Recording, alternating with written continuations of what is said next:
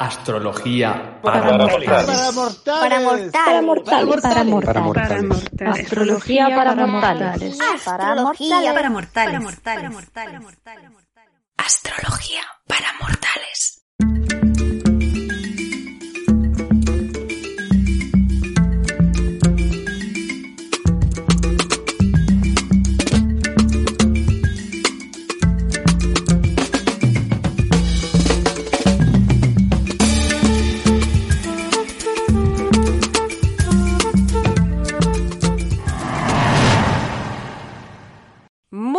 Buenas queridos mortales, bienvenidos al capítulo número 10 de Astrología para Mortales. En este capítulo vamos a construir y a ponernos un poquito más serias y más formales, Epia, porque viene nada más y nada menos que Capricornio. Capricornio, quizás nos, nos vamos a poner también un poquito más minimalistas y quizás algo escuetas.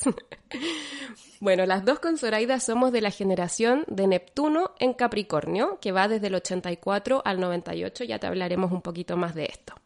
Y si tuviéramos que ponerle un título a este episodio, podría ser algo así como que el esfuerzo es la línea más recta hacia el éxito. O también podría ser Suda tus oraciones. sí, también. Bueno, y ya saben que este no es un podcast para personas Capricornio, sino para que te des cuenta cómo funcionan las energías de eh, los signos en tu vida, en las personas que te rodean, en tu propia personalidad, porque todos tenemos pizcas o puñados de las dos energías zodiacales. Exacto, Pía. Y ahora sí que sí, te dejamos con nuestra advertencia y empezamos. El podcast que vas a escuchar a continuación puede causar efectos transformadores en tu forma de ver el mundo. Tus relaciones, tu trabajo y tu concepto de ti mismo pueden verse seriamente alterados.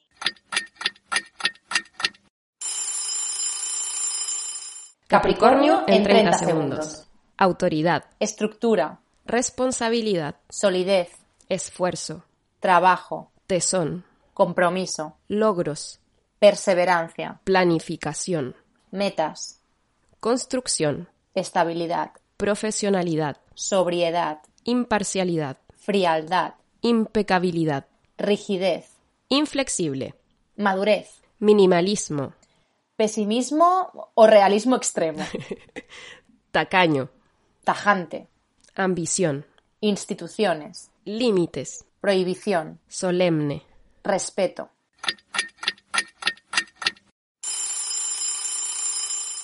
Tres datos para mentes ansiosas. Capricornio es el último signo de tierra del zodiaco. Recordemos que Tauro era el primero y Virgo el segundo.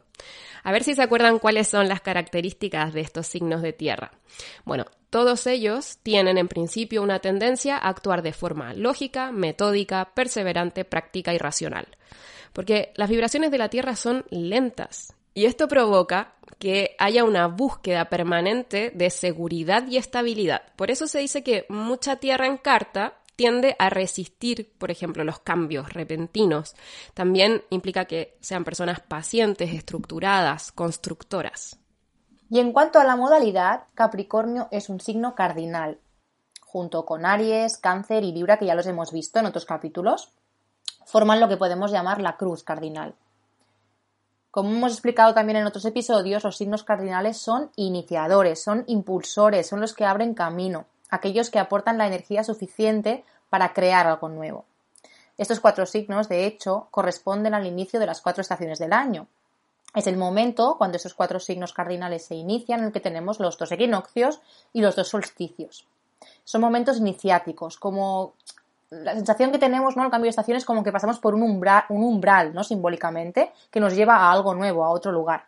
En concreto, Capricornio necesita iniciar y promover metas, planes y objetivos que de alguna manera le lleven a materializar o a conseguir algo concreto, algo sólido. Es una energía altamente proactiva cuando se alinea con el fin que desea alcanzar. El regente de Capricornio es Saturno. Saturno es un planeta que en los manuales antiguos de astrología lo llamaban el maléfico. ¿Por qué? Porque es un planeta que simboliza esas cosas que a los seres humanos nos cuesta integrar y aceptar como los límites, el paso del tiempo, las canas, el deber. Pero cuando uno se mete en esta energía, y empieza a darse cuenta de lo necesaria que es para cualquier cosa, empieza a amar a Saturno, igual o más que las energías que antes llamaban benéficas como la de Venus o la de Júpiter. Saturno cumple con la función de cristalizar, para que existan bordes, para que se creen formas, para que hayan estructuras que sostengan y limiten. Esto permite la existencia de los aspectos más ágiles, más ágiles, más fluidos, más libres. O sea, todas las funciones planetarias eh, siempre están mucho más allá de solamente lo psicológico y de lo humano. Es decir, que uno puede ver Saturno en la vida. O sea, Saturno está en la cáscara dura de un huevo, donde se crea la vida de un pajarito, por ejemplo. Saturno está en los huesos duros de los mamíferos, esta estructura ósea que nos permite sostén y movimiento. Y a nivel psíquico es lo que nos da estabilidad, nos da eh, borde, es nuestra capacidad de rigor, de adaptarnos a la realidad, de respetar y hacernos respetar, es nuestra capacidad de madurar también, es la solidez de construir, simboliza lo que en psicoanálisis se llama super yo, esa, esa, especie de conciencia moral regulatoria que me, me, hace como juzgar o criticar o censurar mis pensamientos y mis acciones. Un desarrollo sano de Saturno nos permite ser maduros, sostenernos por nosotros mismos, eh, y el no desarrollo de Saturno puede hacernos muy infantiles y depender de toda estructura externa y no confiar en nuestra propia autoridad.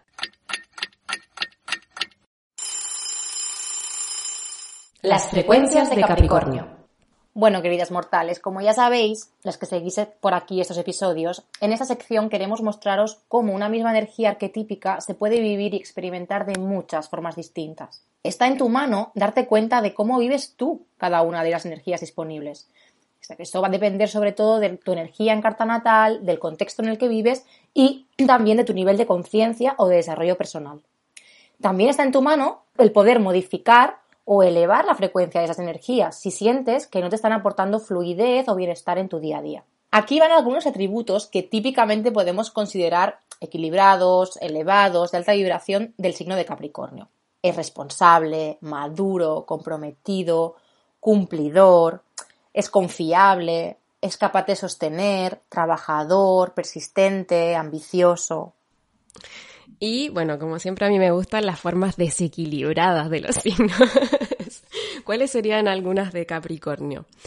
Frío, autoritario, rígido, carrerista o trepa, como dicen en España, ambicioso, insensible, duro, distante, tacaño o apretado, como decimos aquí, amargado, pesimista, tenso, limitante, restrictivo.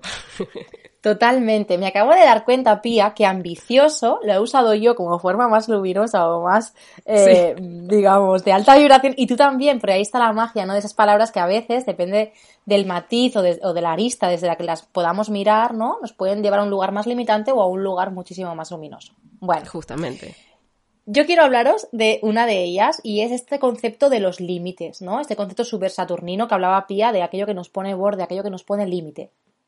Bueno, en este caso la frecuencia alta o más elevada para ser capaz de integrar este concepto es tener sanos límites y un autocontrol, ¿no? Y la frecuencia más baja sería llevar una vida pues muy rígida, con mucha estructura, con muchas normas, muy planificada, que no nos permite fluir.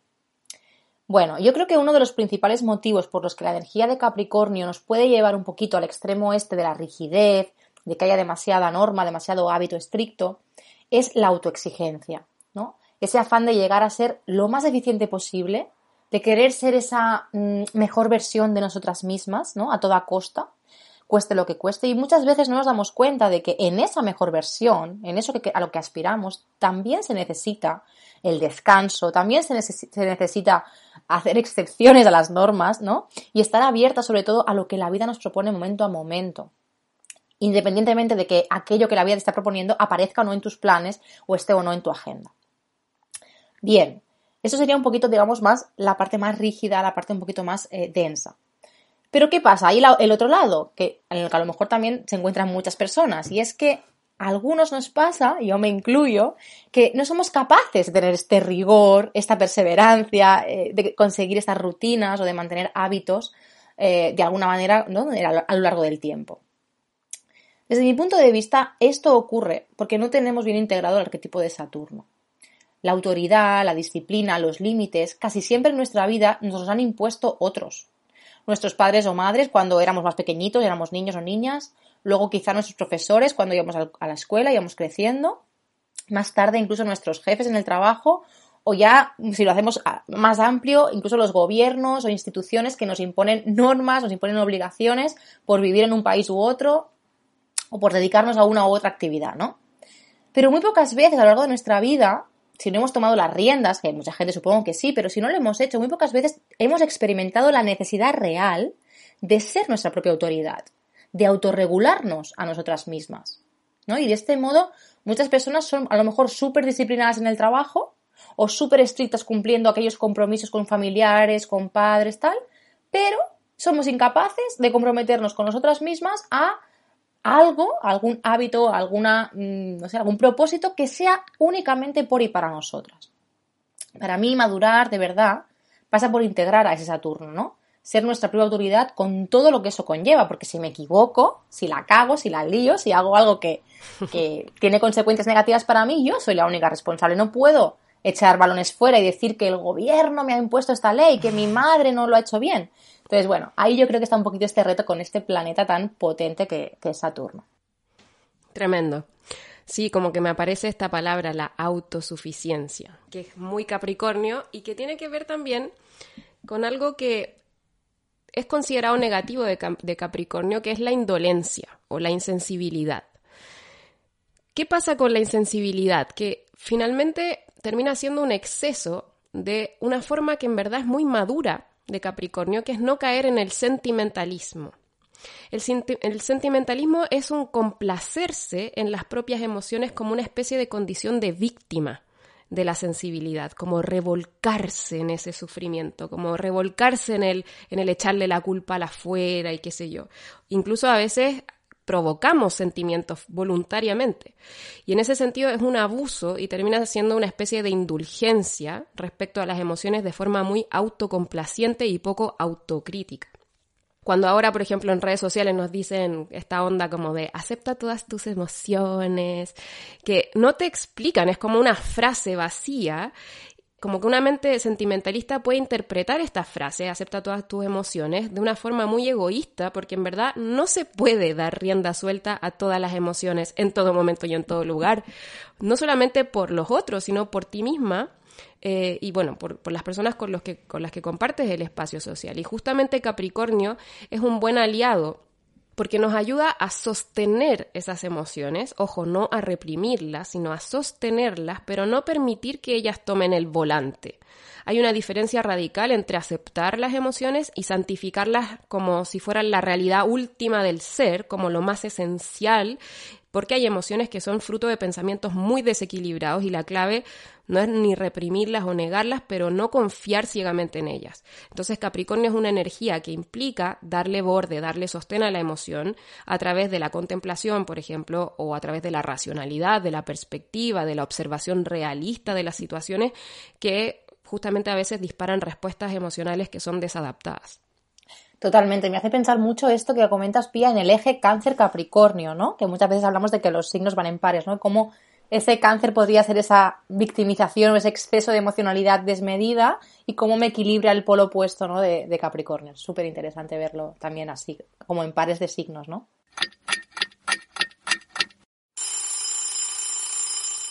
Datos freaks que aportan bien poco. Bueno, vamos a partir los datos freaks con un poquito de simbología. Siempre se habla de la cabra para referirse a Capricornio, pero quizás muchos de ustedes no se han dado cuenta de que la imagen para Capricornio es una cabra pero con una cola de pez. Esto simboliza su naturaleza doble. ¿ya? Alude a la doble tendencia de la vida hacia, por un lado, el agua y por otro lado, las alturas, las montañas. Y estas direcciones significan las posibilidades de involucionar o evolucionar. La cola del pez representa el elemento de temor en la naturaleza de Capricornio. ¿Por qué? Según la mitología griega, Capricornio estaba relacionado con Pan, que es un ser mitad hombre y mitad cabra. Según el mito, Rea, que era la esposa de Saturno, de Cronos, mandó al monstruo Tifón a eliminar a todos los dioses del Olimpo, incluyendo a Zeus. Y Pan ¿qué hizo? Quiso convertirse en pez para huir del monstruo. Por eso la cola del pez simboliza esta, este miedo, este temor. Y el agua puede simbolizar, como en un sentido básico, eh, el querer asimilarse a la masa, el, asimilarse a la muchedumbre. Y este es, típicamente una problemática capricorniana del deber ser, de estar siempre mirando hacia cómo se comporta la masa para no quedarme eh, afuera, digamos, para adaptarme. Y la parte elevada, la parte montaña, digamos, la parte cabra, representa justamente poder eh, hacerse cargo de su propia identidad. En ese sentido, de nuevo, como la propia autoridad y no escuchar solamente la autoridad de la masa. Sí, también eh, la cabra muchas veces cuando las vemos, sobre todo en las montañas, ¿no? Cabras montesas o cabras tal, como el esfuerzo, ¿no? De subir a lo más alto, de llegar a las cimas, también como esa cosa, ¿no? De, que hay dificultad, porque muchas veces vemos a las cabras como subidas en trocitos de piedra, como minúsculos, que están a punto de caer, pero ahí aguantan, ¿no? Resistiendo. Creo que esa, esa imagen yo la veo súper, súper capricorniana. Sí, sí, está bueno. Bueno, hablemos un poquito ahora de la generación de Neptuno en Capricornio. Como os adelantábamos al inicio del podcast, tanto Pía como yo tenemos a Neptuno en este signo y si has nacido entre el 84 y el 98, tú también lo tienes. A esta generación se nos ha llamado la generación millennial, seguro que lo has oído, ¿no?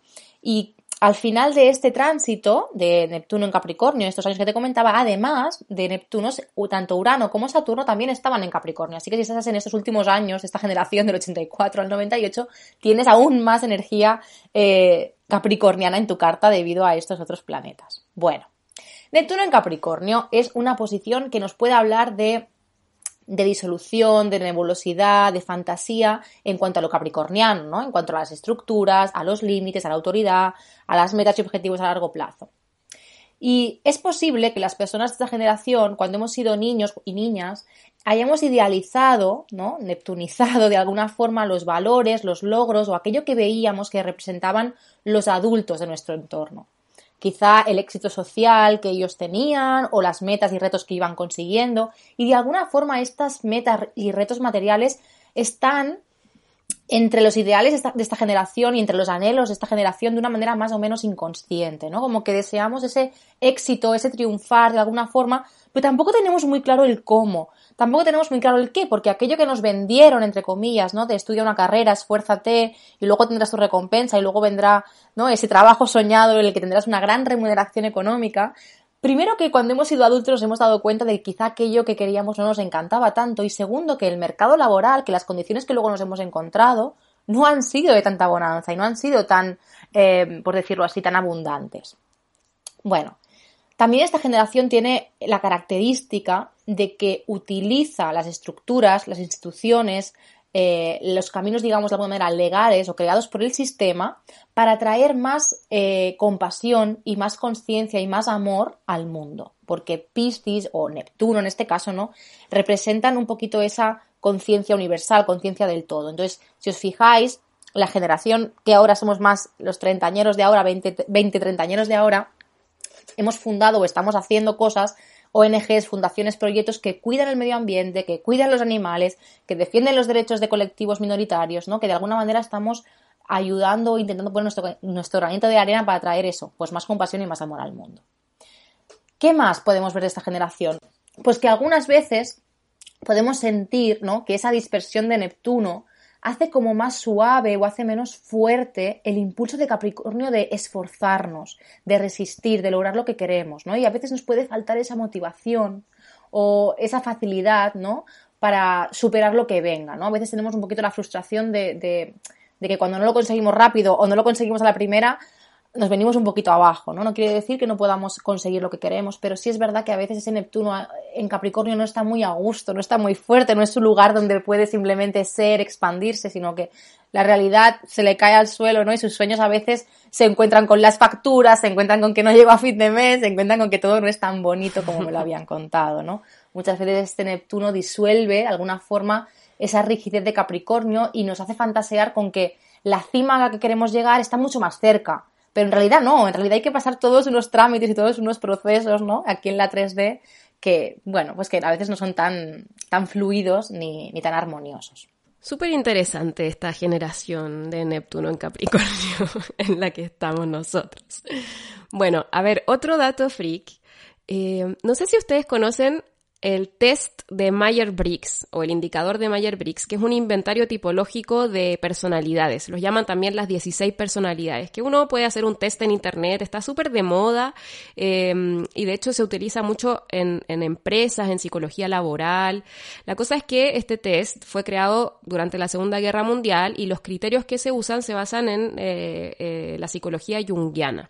La prueba utiliza cuatro escalas que son como dicotomías que se definen como pares opuestos entre ocho categorías. ¿Cómo así? Por ejemplo, si eres introvertido o extravertido, si eres más de sensaciones o de intuiciones, si eres más de pensamiento o de sentimiento, si eres más de juicio o de percepción. Y cada categoría se simboliza por una letra. Entonces el resultado va a ir mostrando una combinación de cuatro letras. Y ahí se generan 16 posibles que pretenden definir la personalidad de una persona. Y bueno, la, no sé si esto eh, hace parte del test o no, o sea, como de los inicios del test, pero hoy en día a cada una de esas 16 personalidades se le, se le ha puesto un nombre. Entonces está, por ejemplo, el activista, el lógico, cosas así. Y hay uno en particular que es muy capricorniano, que es el tipo ejecutivo. Resume muy bien la personalidad de Capricornio. Dice, la descripción es la siguiente. Dice que los eh, de tipo ejecutivo son representantes de la tradición y el orden. Utilizan su conocimiento de lo que es correcto, incorrecto y socialmente aceptable para unir familias y comunidades. Adoptan los valores de la honestidad, la dedicación y la dignidad las personas con personalidad de ejecutivo son valoradas por la claridad de su asesoramiento y orientación, ya que se ofrecen voluntariamente como líderes en momentos difíciles. Haciendo gala de su capacidad de unir a las personas, muchas veces los ejecutivos adoptan un papel de organizadores de comunidad y trabajan muy duro para juntar a todos en la celebración de un evento, por ejemplo, o en defensa de valores tradicionales que mantienen juntas a las comunidades. Y acabamos con otro dato curioso que descubrí cuando mi hijo Lucas tenía solo dos añitos y empezó a interesarse mm, de manera muy loca y a preguntarme todo el día por cosas del universo. Y es que los anillos de Saturno, el regente de Capricornio, son de hielo. Sí, están compuestos por partículas muy variadas, de muy, muy, varios tamaños. Las hay tan pequeñas que no podíamos ver a simple vista, pero también las hay del tamaño de un autobús. Y los científicos creen que son bolas de hielo o piedras cubiertas con hielo. Quizá lo más curioso del tema es que la frialdad es una de las características más representativas del signo de Capricornio y no deja de ser curioso o muy sorprendente, ¿no? Que sus anillos estén literalmente congelados. Me encanta este dato freak. Bueno, vamos con los famosillos Capricornio. Yo voy a partir con uno que me gusta mucho, que es Hayao Miyazaki nació en Tokio el 5 de enero de 1941. Hayao Miyazaki es un director de cine de animación, animador, ilustrador, empresario, mangaka, se dice como el dibujante de manga, y productor de anime japonés, de renombre internacional y con una carrera de cinco décadas. Eh, él fue fundador del estudio Ghibli, este estudio de películas de, de, animación, y ha sido comparado con Walt Disney, con Steven Spielberg, con Orson Welles. Y entre sus films de animación más populares hayan títulos como El viaje de Chihiro, que fue la primera película de anime en ganar un premio Oscar, La princesa Mononoke, Mi, vecino Totoro. Em, y en sus películas vemos a Capricornio desde la impecabilidad. Como que uno ve las películas de Miyazaki y ve un trabajo como completo, como, como perfecto. De hecho, muchas veces se habla de la obra de Miyazaki como obras maestras.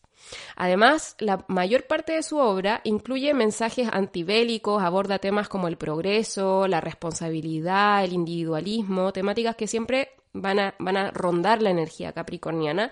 Y algo que también tiene que ver con Capricornio es el respeto de las tradiciones. Miyazaki siempre ha proclamado la defensa de las técnicas artísticas tradicionales. O sea que cada fotograma se dibuja a mano por parte de los, de los animadores y luego se unen para crear, para crear la, la ilusión de movimiento.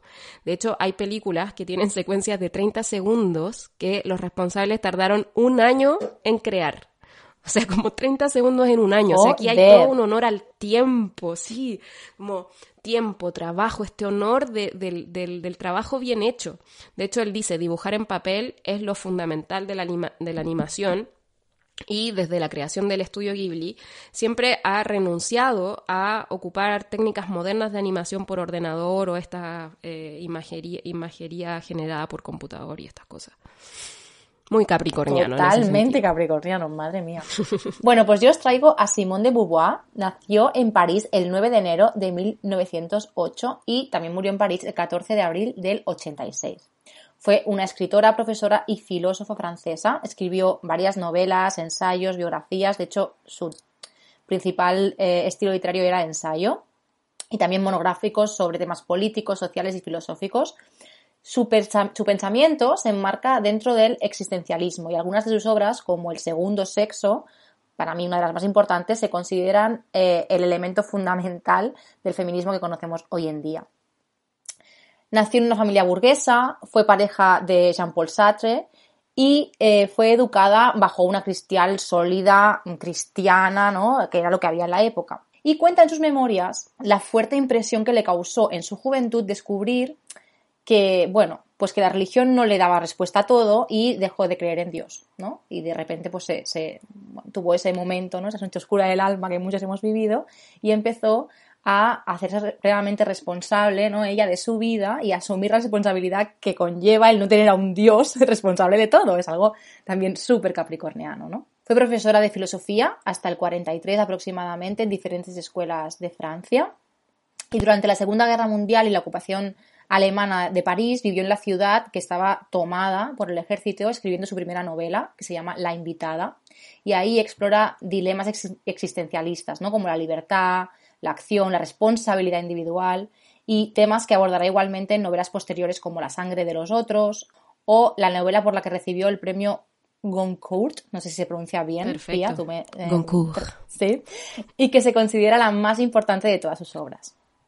Las tesis existencialistas, según las cuales cada uno es responsable de sí mismo, se introducen también en una serie de obras autobiográficas, entre las que podemos destacar Memorias de una joven de buena familia, que también es conocida como Memorias de una joven formal, una, una frase también súper capricorniana. Memorias de una joven capricorniana. Exacto, les voy a haber llamado perfectamente así.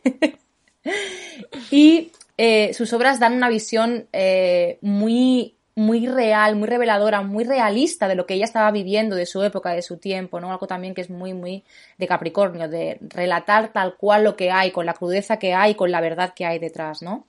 Y también ese profundo análisis sobre el papel de las mujeres en la sociedad, ¿no?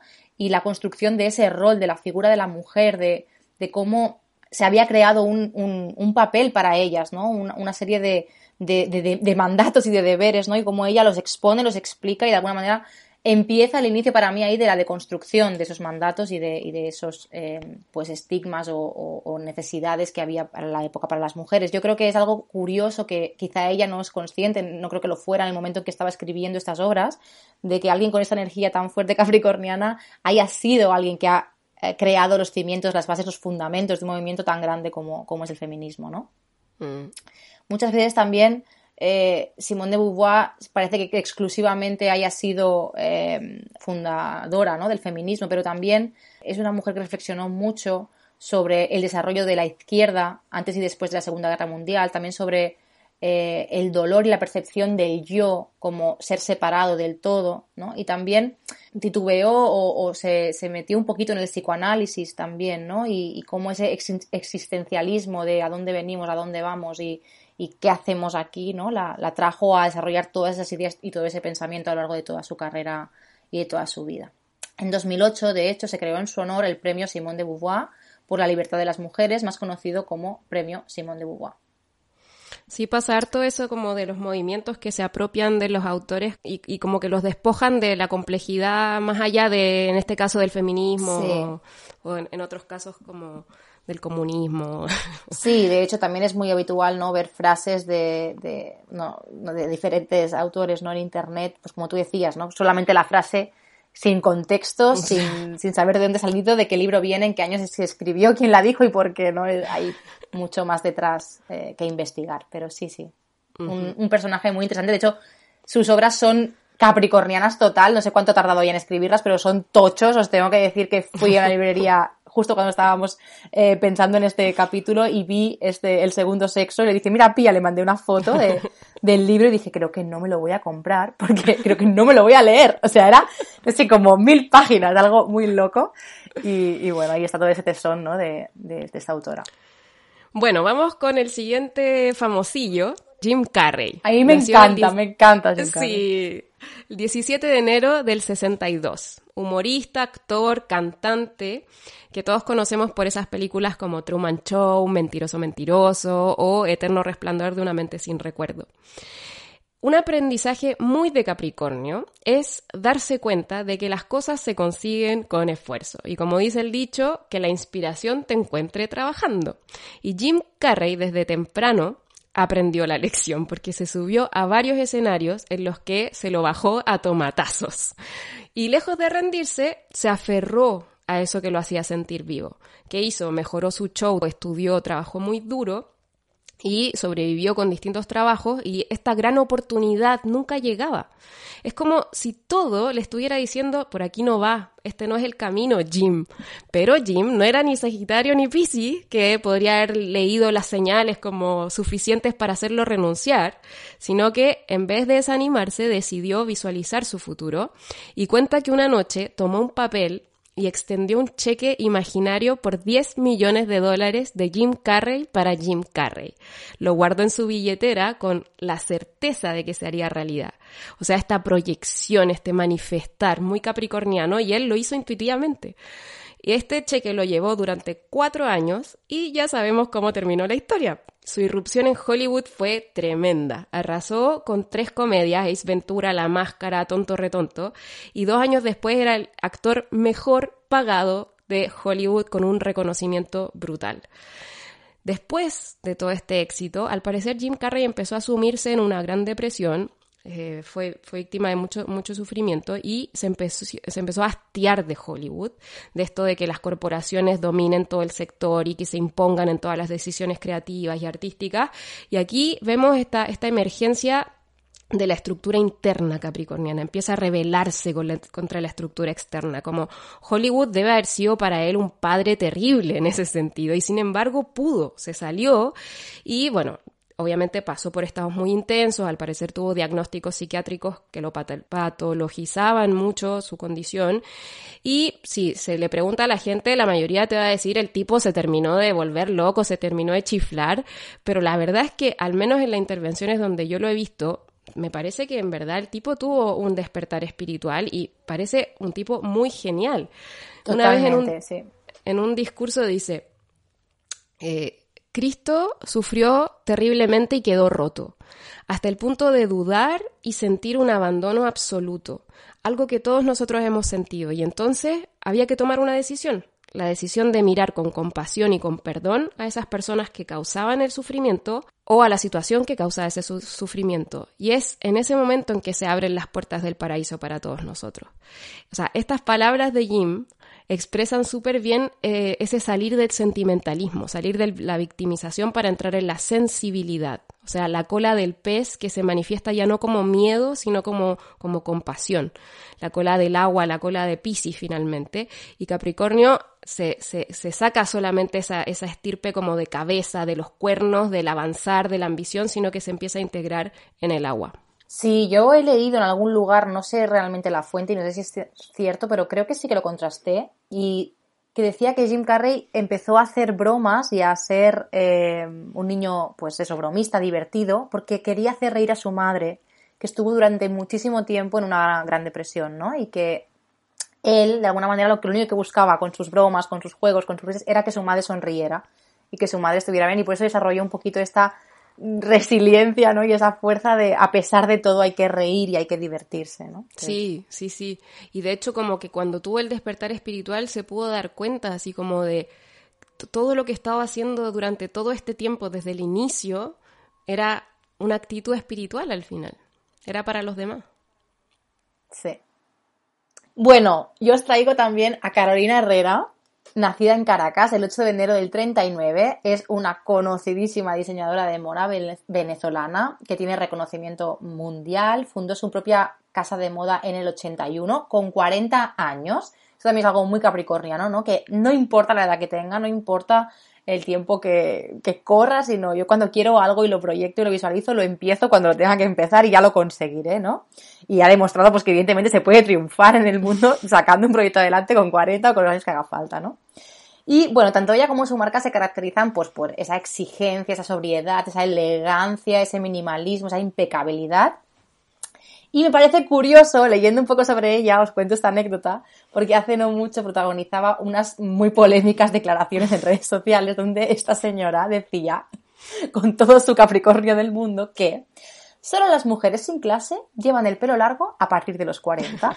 O joyas como que eh, las mujeres de más de 30 años deberían dejar de usar bikinis, vaqueros o minifaldas. Evidentemente, Internet entero se le tiró encima, ¿no? A Carolina, pobre mujer también, pero bueno.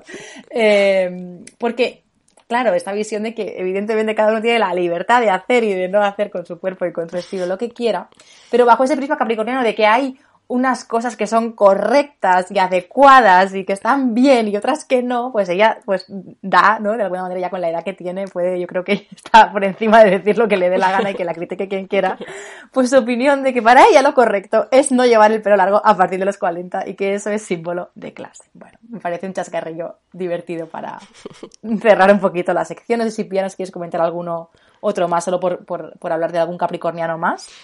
Tengo tres, pero no, no, voy a, no voy a contarles mucho más, a ustedes búsquenlos para encontrar ustedes mismos por qué estos seres serán Capricornio, como Martin Luther King, David Bowie y Jeffrey Preston Bezos, el, el creador de Amazon.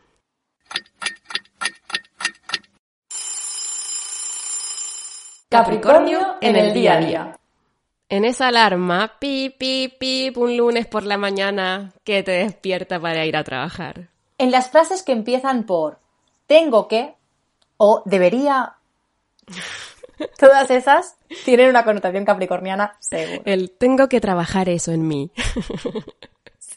Debería ser más ordenada. bueno, justamente en esa disciplina y rigor que se vuelve tan satisfactorio cuando empiezas a ver los logros de esa meditación para la que te tienes que levantar media hora antes, o ese deporte tres veces a la semana, o esas dos horitas diarias de guitarra que te empiezan a hacer sentido. En ese Excel en el que intentas planificar tus gastos, ingresos del año, para ver si puedes ahorrar un poco y para ver si puedes conseguir al cabo de dos, tres, cuatro, cinco años vista tener algo para ese proyecto más grande que quieres hacer cuando estabas enfermo y tu mamá te mandaba igual a clase. Mi mamá es Luna Capricornio, yo soy Luna Saturno y jamás nunca falté al colegio. ¡Ay, no! Las mamás muy capricornianas, creo que a muchos que también cuando salían de fiesta los levantaban temprano por la mañana, ¿no? Esa cosa de si eres adulto para salir de fiesta, eres adulto para madrugar al día siguiente. Tal cual. En esa vuelta extra que le das a ese informe, a ese proyecto que tienes que presentar mañana, para que esté realmente perfecto y a la altura de como tú quieres que esté. En ese funcionario público que lleva 35 años trabajando en el mismo puesto, que empieza a las 8 de la mañana y termina a las 5 de la tarde, ya firmado cada día de su vida. En la satisfacción que da ir a buscar el título universitario, no sé cuántos tardó el vuestro, el mío tardó años en llegar, y que después de mucho esfuerzo y años de estudio, ahí lo tienes en tus manos y lo has conseguido. Yo sueño todavía, muchas noches, que no he acabado la carrera. O sea, esto es algo, yo con los ingenieros, por favor, si hay ingenieros e ingenieras escuchando este podcast, compartid eh, vuestras experiencias, porque yo con casi todos los ingenieros que hablo tienen este trauma. En esos días de lluvia, en los que no te dan pero nada de ganas de salir de tu casa, pero aún así te pones tus patas y vas al gimnasio porque así te lo habías propuesto. En ese momento, cuando tu hijo de 7 años se lamenta y se queja a 1 de julio, porque solo le quedan 74 días de vacaciones y es muy poco para disfrutar del verano y ya se le han gastado 7, 8. En ese amigo que agarra la cuenta del restaurante y divide entre los 12 amigos y se asegura de que nadie se vaya sin pagar o que nadie pague más que los demás. Exacto. Cuando pones la lavadora a las 12 de la noche, porque en esa franja, en ese horario, la luz es más baratita. Y así puedes ahorrar un poco. Cuando acatas normas sociales, como estar en silencio en la biblioteca, pagar las multas del tráfico, ir adecuadamente vestido a un matrimonio. Aquí Carolina Herrera tendría mucho que decir de lo que es adecuado. En ese compañero de trabajo, que es el primero que llega por la mañana y el último que se va cada día de la oficina. Cuando en plena crisis emocional te dices a ti misma, vamos, mente fría, eres capaz de enfriar este momento ser racional, ser medida, mesurada para tomar una buena decisión. Vamos. Cuando todos nos parecen ineficientes, improductivos y no podemos soportar, por Dios, que alguien diga, necesito un descanso, ¿eh? No puedo más. Pero si no estás haciendo nada. a mí me pasa mucho esto. En ese momento, en el que te pones a analizar los posibles escenarios catastróficos y apocalípticos que pueden suceder en el futuro y sin dudarlo ni un segundo, trazas un plan de contingencia y supervivencia para estar más tranquila y haces un búnker lleno de arroz y harina.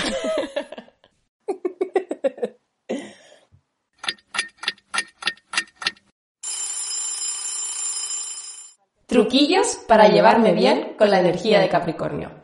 Bueno, Pía, ¿Cómo hacemos para activar esta energía? Si notamos que esto que hemos explicado hasta ahora no lo tenemos muy en nosotras y queremos ponerlo en marcha, ¿qué podemos hacer?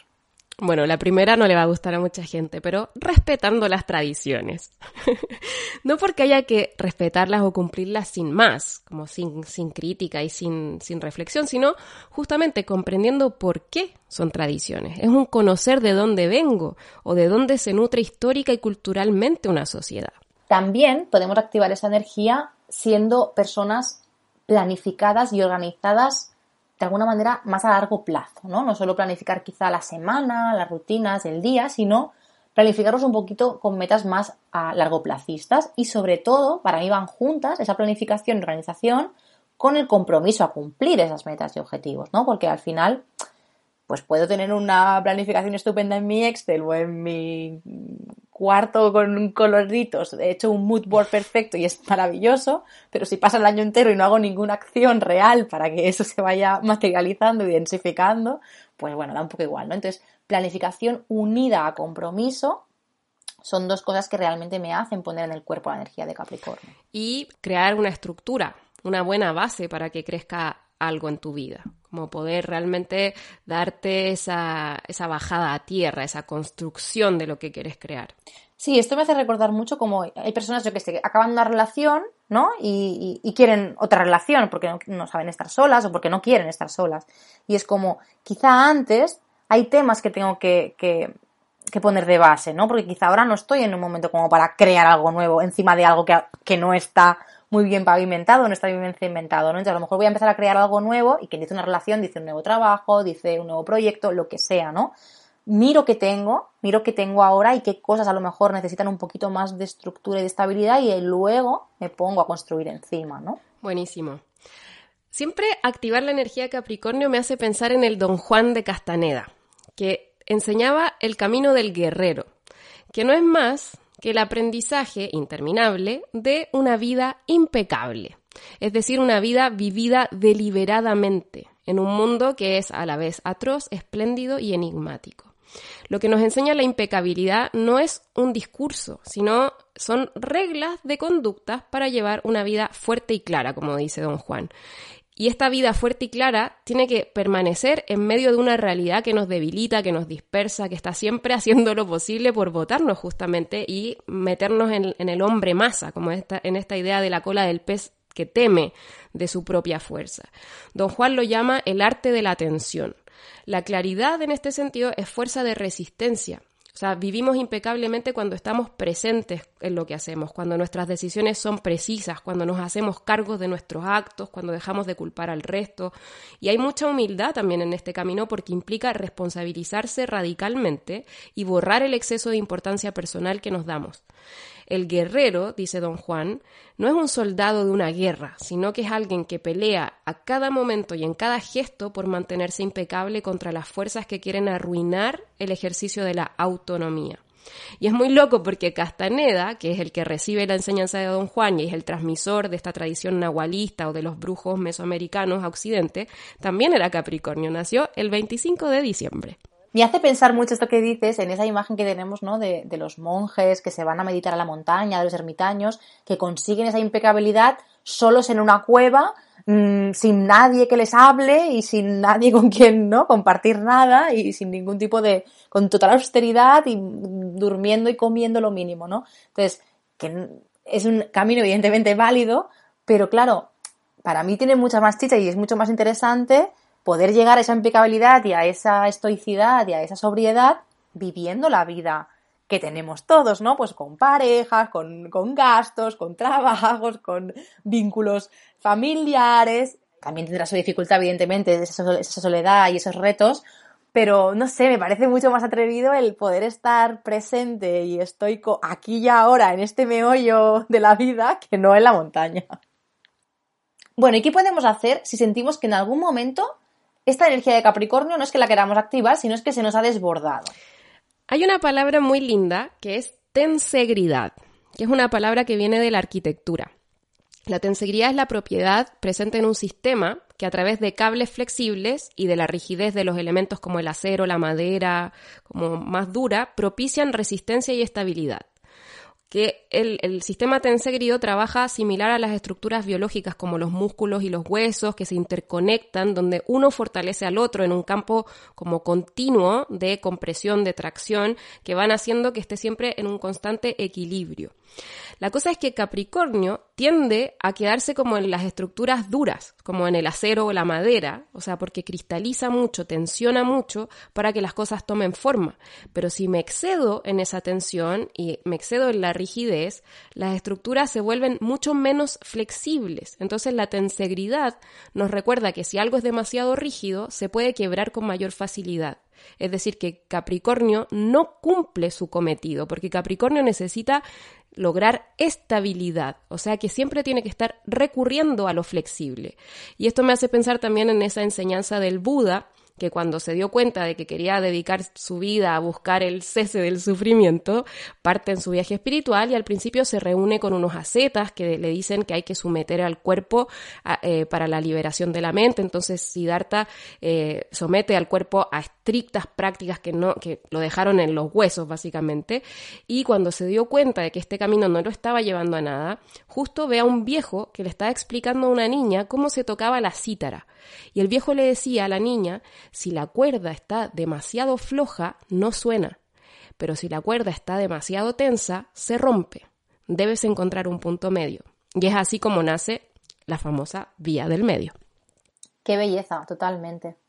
Bueno, yo aquí os diría, por añadir algo, que cuando nos ponemos en ese modo tan rígido, ¿no? tan inflexible que comentaba Pía, tan exigente, con nosotros mismos o con los demás, porque a veces puede pasar que no lo expresas hacia afuera, pero es una rigidez y una exigencia hacia ti mismo, es interesante mirar lo que hablábamos antes, que es el opuesto complementario de Capricornio, que es cáncer, ¿no?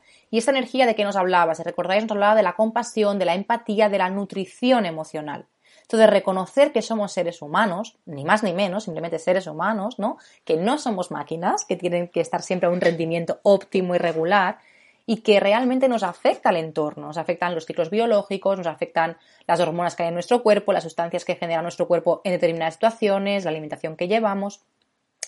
Darnos el autocuidado necesario, ¿no? Con amor, con compasión, pero sin caer en ese victimismo del que hablábamos, ni en el autosabotaje, sino más bien sabiendo que descansando, comiendo de forma saludable, que dejándonos abrazar, porque a Capricornio a veces a lo mejor le cuesta un poquito dejarse, ¿no? Que le ayuden y que le abracen por aquellos que nos aman, nos va a recargar las pilas y realmente nos va a ayudar a ser más capricornianos porque nos va a ayudar a estar mejor, con mejor energía para conseguir aquello que de verdad nos hemos propuesto. Hermoso.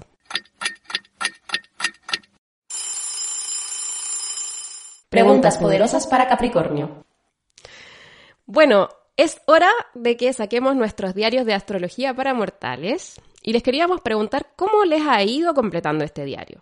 Sería muy bacán que nos contaran en redes sociales eh, cómo, cómo, lo han ido llevando. En Instagram, síganos arroba astrología para mortales y nos van contando ahí en los comentarios cómo van llevando este viaje por las 12 energías. O podéis hacer stories con, con fotitos de vuestros diarios y nos etiquetáis ahí para que lo vayamos viendo, sería muy chulo. Sí, buena idea. Y ahora sí, van las preguntas para Capricornio. ¿Te consideras una persona disciplinada, perseverante y tenaz? Cuando chico te decían que eras como un pequeño viejo. Ese es mi hijo.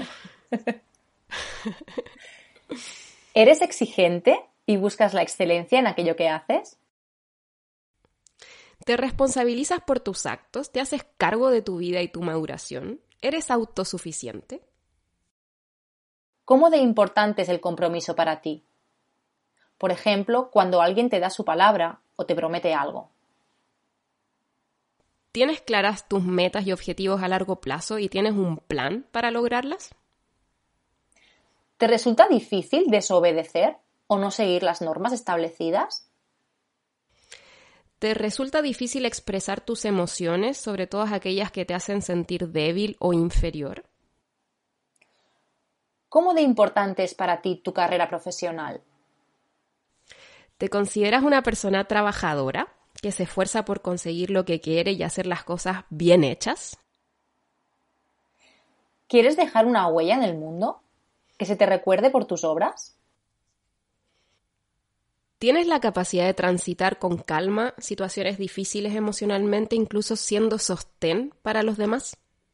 Y ahora que ya sabes un poquito más sobre esta energía, ¿cómo de Capricornio te sientes del 1 al 10? Puedes anotarlo en ese diario de astrología para mortales. ¿Cómo te sientes de Capricornio, Zoraida? Yo muy poco. A mí Neptuno me lo diluye mucho.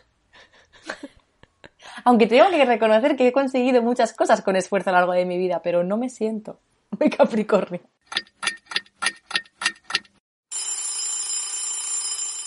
Inspírate con Capricornio. Bueno, vamos a empezar con series, ¿vale? Creo que estas dos series no lo recuerdo con eh, exactitud en qué capítulo lo hemos comentado, pero también para que veáis pues esa complejidad de, lo que os hablamos, que las energías no son puras y que una persona o una serie o una película tienen una única energía, sino que son una mezcla de tantos arquetipos como, como hay, ¿no? Eh, hay dos que a mí de, me parecen muy capricornianas. Una es House of Cards, creo que también la comentamos en, en el capítulo de Scorpio, y Peaky Blinders. Para mí, House of Cards es una serie que habla muchísimo de ambición, que habla muchísimo de cómo con esfuerzo absoluto total, casi de una vida entera, porque los personajes de la serie dedican su vida entera, todas sus acciones a conseguir eh, lo que desean, ¿no? En este caso, pues ser presidente y presidenta de la Casa Blanca, ¿vale? Es una ambición enorme, ¿no? Pero, pero se ve cómo todo lo que hacen, absolutamente todo, desde su alimentación, desde su descanso, desde sus conexiones, su ocio, todo está enfocado a esa meta, ¿no? Lo veo súper capricorniano. Y luego Peaky Blinders, eh, que es una serie un poco pues de una familia, que, bueno, de una mafia, básicamente, os la recomiendo muchísimo también si no la habéis visto. Esta, para mí, la parte capricorniana que tiene es como esta cosa de lo que siempre se ha hecho de una determinada manera es sagrado, ¿no? Quizá también el padrino tiene esta, este olor, ¿no? A, a la familia y tal, pero Peaky Blinders para mí es como aún más heavy en el sentido de que ellos son la ley, ¿no? Es como que no hay nadie por encima de esta familia, ¿no? Y lo veo como que ellos son lo capricorniano en realidad de la serie, ¿no? Son a quien hay que, son esa autoridad, ¿no? Incluso por encima de las autoridades que podrían parecer estatales o, de mm. gobiernos, ¿no? Y ahí cómo, se ve como la dificultad también de ser autoridad, ¿no? Y, qué conlleva la responsabilidad y el, precio de, de vivir siendo eso. Total. Oye, y mientras hablabas de House of Cards y esto como de la vida dedicada a un propósito, me hizo pensar en una película que también dijimos antes, pero bueno, que es eh, El Gran Truco. Que es mm. justamente como una preparación vital, no voy a contar más detalles, pero una preparación El truco final se llamó aquí, me parece, ¿no? O el truco final, claro, Prestige sí, en, España, el Prestige, sí. Y cuando hablaste del padrino, me hizo pensar también en que las sagas son muy capricornianas, como esto de, la continuidad, bueno, el padrino. El Señor de los Anillos. El Señor de los Anillos. Sí, sí, es muy capricorniano eso también, sí, sí. Bueno, yo como pelis he apuntado algunas, creo que algunas también son repetidas, pero por ejemplo, Figuras Ocultas, no sé si la habéis visto, es una película que habla de tres trabajadoras de color de la NASA y cómo eh, a través de, su conocimiento, de su esfuerzo, de, esforzarse muchísimo más que sus compañeros, ¿no? Porque al final tienen que demostrar por su condición tanto de mujeres como de eh, ser negras, ¿no? Pues eh, socialmente todo lo que tienen que luchar de más. Y es una película súper interesante, tampoco quiero desvelar mucho más, pero se ve también el poder de esas mujeres, ¿no? Y la fuerza y la resiliencia de que pase lo que pase, van a estar ahí, ¿no? Y, bueno, es, muy chula. Luego tenemos pelis también como El Indomable Will Hunting o Intocable. Intocable es una película que me ha recomendado mi hermana, de hecho algunas de las que están aquí me las ha recomendado ella, pero Intocable cuando me la ha dicho, he dicho Capricorniana y me dice sí, porque Intocable es esta película de ese señor que es súper rico, que tiene mucho dinero pero está enfermo, ¿no? Tiene una parálisis casi total y viene un personaje, ¿no? Este chico también eh, que, le, que le viene a cuidar y cómo se va viendo a lo largo de la película como este capricorniano, que es el, el, rico, digamos, ¿no? El que tiene la parálisis, primero no se deja tocar, no se deja tal, es súper estricto, ¿no? Es como ir ablandando a un mm, capricornio, ¿no? Es como, como vamos deshaciendo esa rigidez y ese que a mí no me ayude nadie, yo no necesito nada, yo puedo con todo, que también es súper, súper capricorniano, ¿no? Genial. Y solo por comentar el nombre de algunas películas, por si queréis investigarlas, eh, por, dar los ejemplos capricornianos, serían El Hoyo, Náufrago también, El Héroe de Berlín, El Gran Gatsby, Rocky, El Discurso del Rey, En Busca de la Felicidad, también con esos valores de, superación y de esfuerzo y de que lo que realmente quieres con esfuerzo se consigue, y Forrest Gump, que es una de mis pelis preferidas, y bueno, y Forrest corriendo y superándose a sí mismo, pues también eh, ensalza estos valores ¿no? de Capricornio. En libros, las enseñanzas de Don Juan, de Carlos Castaneda, un poquito lo que ya hablamos. Y otra cosa que podría ser súper interesante para, para descubrir Capricornio son los libros de educación financiera. Porque eh, la libertad financiera es súper importante en el mundo de hoy para poder justamente ser más autosuficiente, tener habilidades y conocimientos que nos permitan tomar decisiones más informadas acerca de nuestros recursos, acerca de nuestra, de nuestra vida al final. O sea, como que el, elemento finanzas atraviesa todas las estructuras de nuestra sociedad. Entonces, como aprender a, reconocer un fraude o aprender a, a, administrar mejor tu propio dinero son cosas que se están volviendo cada vez más importantes. Entonces, algunos títulos eh, son El hombre más rico de Babilonia, otro que se llama Análisis técnicos de los mercados financieros de, de Murphy, y el famoso libro que probablemente conozcan que se llama Padre rico, Padre pobre que aquí además está el tema del padre, que es una temática muy capricorniana, y posturas de yoga, eh, bueno, posturas de esfuerzo y de resistencia. Y me hace pensar en, posturas que no son de yoga, pero que son de, por ejemplo, el entrenamiento funcional, que son las isométricas, como la plancha, por ejemplo, donde básicamente tienes que aprender a regularte mentalmente para no claudicar y mantenerte firme. Y hasta aquí el capítulo de hoy, queridas mortales. Os dejamos con unos chupitos de energía capricorniana. Te recordamos que si te gustó este capítulo, sigas nuestro podcast Astrología para Mortales en Spotify o en Instagram, que lo compartas con quienes crees que también les será de provecho y nos encontramos aquí en el próximo capítulo donde descubriremos la energía de Acuario. Hasta la próxima, queridos mortales. Habéis visto siempre, pues eh, no sé, eh, Iniesta, Messi, eh, jugadores que de repente están rodeados de, cinco contrarios y dices tú, de ahí no se puede salir y ves que consigue salir. Consigue salir de alrededor de un montón de contrarios. Mm, bueno, mm, ¿qué, ha pasado? Pues bueno, tiene una toma de decisiones en las que eh, yo siempre digo que es como si viesen como, tuviesen una visión Matrix. ¿eh? La película de Matrix, no sé acordáis, aquella que viene una bala y se queda para atrás y todo, todo va mucho más despacio. Es como si tuviesen la capacidad de tomar decisiones mm, ralentizando todo lo que tienen alrededor. Eso no es algo que nazcas con ello, es algo que a base de trabajo, a base de entrenamiento y también con un talento especial, a lo mejor para esas cosas, pues consigues un rendimiento de ese, de ese calibre. Hay veces que con talento se puede llegar a la meta a medias, pero con talento y con esfuerzo, o sea, no llegas a la, a la meta, llegas a la excelencia. Ya no sois negros, morenos, amarillos, ni rojos. Ahora sois verdes. Sois verde claro o verde oscuro ¿Lo habéis entendido? Señor, sí, señor. Yo no tengo sueños, tengo metas y seguiré a la siguiente. ¿Estás listo? Claro, yo nací para esto. Sigue hablando y voy a empezar a cobrarte. Y mi tiempo vale mil dólares la hora. El guerrero y la guerrera debe, pues, ser cazador para no ser cazado. ¿Y qué caza el guerrero? ¿Qué caza la guerrera? Nuestras propias debilidades, sus propias debilidades, es decir, su tendencia a dejarse arrastrar por los hábitos de sus semejantes. La impecabilidad no es otra cosa que el uso adecuado de la energía. Todo lo que yo te digo no tiene un ápice de moralidad. He ahorrado energía y eso me hace impecable. Para poder entender esto, tú tienes que haber ahorrado suficiente energía, o no lo entenderás jamás.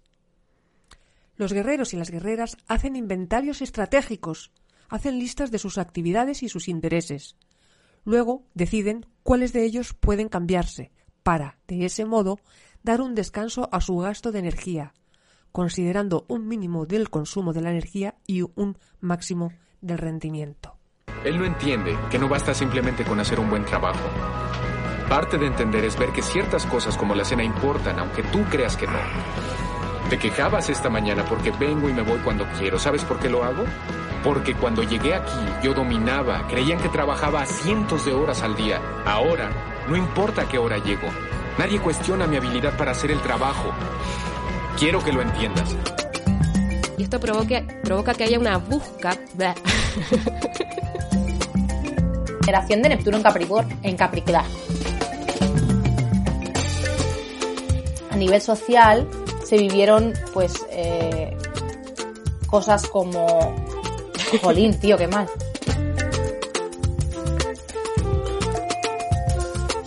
Me he enrollado un montón, he hecho muchas cosas inconexas, no sé.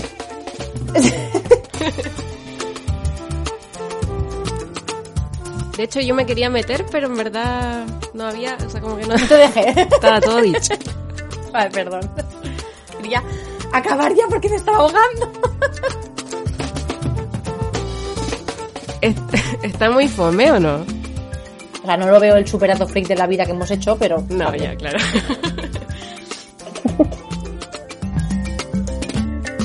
Bueno, yo están. Yo. Da. No creo que no voy a entrar en detalle en eso porque es muy aburrido.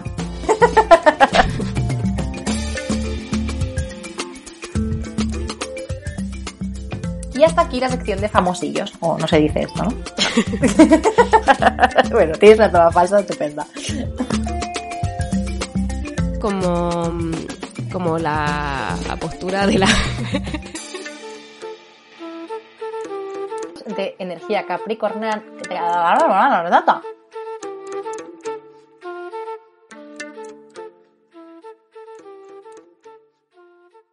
¡Chachi!